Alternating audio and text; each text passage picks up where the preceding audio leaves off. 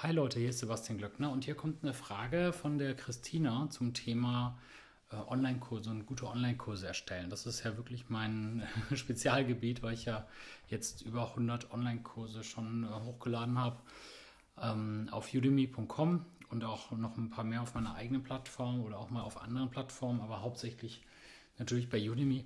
Und übrigens, wenn ihr lernen wollt, wie ihr selber Geld verdienen könnt oder was heißt Geld verdienen, also man kann mit Online-Kursen Reichweite erzeugen, man kann seinen Expertenstatus steigern, man kann ähm, bekannt werden mit Online-Kursen, du kannst dann eben Produkte und Dienstleistungen verkaufen, du kannst mit Udemy zum Beispiel tausende von Leads dir erschaffen. Bei Facebook kostet ein Lead, was weiß ich, äh, was kostet ein Lead mittlerweile? Zwischen 1, 2, 3 Euro, sagen wir mal. Und bei Udemy kriegst du die Leads umsonst und bekommst sogar noch Geld dafür. Also, ne, also wer von euch im Online-Marketing ist, sollte auf jeden Fall einen Online-Kurs haben, egal ob du damit Geld verdienen willst oder nicht. Also wenn du das machen willst, dann hol dir meine Udemy Masterclass. Die werde ich verlinken hier in dieser Podcast-Episode. Ja, und ähm, die Frage von der Christina. Äh, ich komme aus der Online-Lehre einer FH ähm, und lege, meinen Studenten, lege bei meinen Studenten viel Wert auf Eigenarbeit in Ergänzung zur frontaler Wissensvermittlung. Okay, also Eigenarbeit. Heißt, ich erkläre was und schicke sie in Eigenarbeit. Klappen auf Udemy auch solche Konzepte, in denen Materialien eingestellt werden und dann während einer Lektion nach dem Anleitungsinput von den Teilnehmern bearbeitet werden. Ist ein langer Satz, ich muss den gleich nochmal zerlegen, ja. Ähm, zum Beispiel während ein Timer auf dem Bildschirm läuft oder schmiert das ab, weil 20 Minuten nichts passiert. Achso, also sie meint, ja, okay, dass das Video 20 Minuten ist und man dann nichts sagt. Okay. Hm. Wenn ich nur den Input als Lektion nehme, wäre der Kurs brutal kurz und die Leute bräuchten noch Zeit für Hausaufgaben, die sie vorher nicht eingeplant haben. Finde ich für beide Seiten unbefriedigend.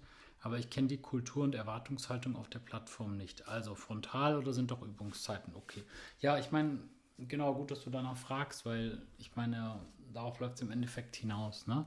Also ich kann dir zwei Sachen sagen, dass mit dem ähm, 20 Minuten schwarzer Bildschirm und dann sagen, wartet mal schön ab und dann ein Timer, ist eine ziemlich lustige Idee. Äh, das kannst du ja mal machen. Also äh, bei, bei Udemy, es gibt ja bestimmte Richtlinien, wo du also du darfst halt nicht einfach nur nichts machen. Du darfst nicht quasi ein, ein, ein, Bild zeigen und dazu reden, also ohne Bewegung. Aber wenn du jetzt eine Uhr machst, die sich die ganze Zeit bewegt und sagt, das ist jetzt hier die Übung, ja, ähm, wäre auf jeden Fall mal eine coole, innovative Idee. Also ich, ich sehe auch nicht, dass das gegen die Udemy-Richtlinien verstößt. Also das heißt, du könntest auf jeden Fall ähm, das machen, aber jetzt nicht übertreiben, weil wenn du sagst, der Kurs ist brutal Kurs, stell dir mal vor, ähm, ich würde deinen Kurs kaufen und der Kurs hat eine Länge von drei Stunden und dann ähm, denke ich, ich hätte drei Stunden gekauft, aber äh, zwei Drittel davon äh, ist nur eine Sanduhr. Dann äh, könnte es sein, äh, dass die Leute ähm, dann schlechte Bewertungen geben und sagen, äh, ja, das ist aber hier nur, äh, ne? also dass die Leute sich dann halt verschaukelt fühlen. So, das zweite ist, ähm, es gibt aber bei Udemy auch die Möglichkeit, so Übungen einzustellen. Ähm, und da, da äh, läuft auch ein Timer, lustigerweise. Also du kannst halt äh, Aufgaben einstellen, so Tests, und dann kannst du halt sagen, ja, hier du hast 20 Minuten Zeit und dann läuft auch ein Timer. Ja, das geht. Also ähm, du bist da ganz offen und äh, bei der Kultur, das ist immer so eine, ein bisschen so eine Frage, weil man ja auch die Kultur selber mitprägt. Aber natürlich wäre das dumm, wenn ich jetzt einfach sage, mach's wie du meinst und so. Ist ja klar, ich meine, deswegen bin ich ja so erfolgreich auf Udemy, weil ich ja die Kultur äh, so gut kenne. Ne?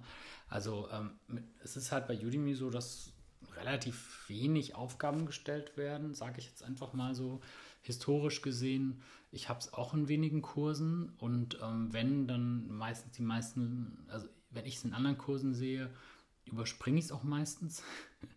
ähm, ne? Also so nach dem Motto, ah, jetzt kommt wieder so ein dummes Multiple-Choice-Quiz oder so ein Schrott. Ähm, ich will es jetzt auch mal ein bisschen mehr ausprobieren in meinen Kursen und gucken, ob, ob das dann die Bewertungen besser oder schlechter macht. Äh, das ist ja immer ein bisschen Risiko. Aber ähm, es ist auf jeden Fall vorgesehen. Und ähm, ja, das sind die beiden Möglichkeiten, die du schon gesagt hast. Jo. Also Leute, wenn ihr auch mit Udemy oder ja, mit Udemy bekannt werden wollt, Expertenstatus oder auch Geld verdienen, dann sichert euch die Udemy Masterclass, die ich jetzt hier in dieser Podcast-Folge verlinke. Bis bald und ciao.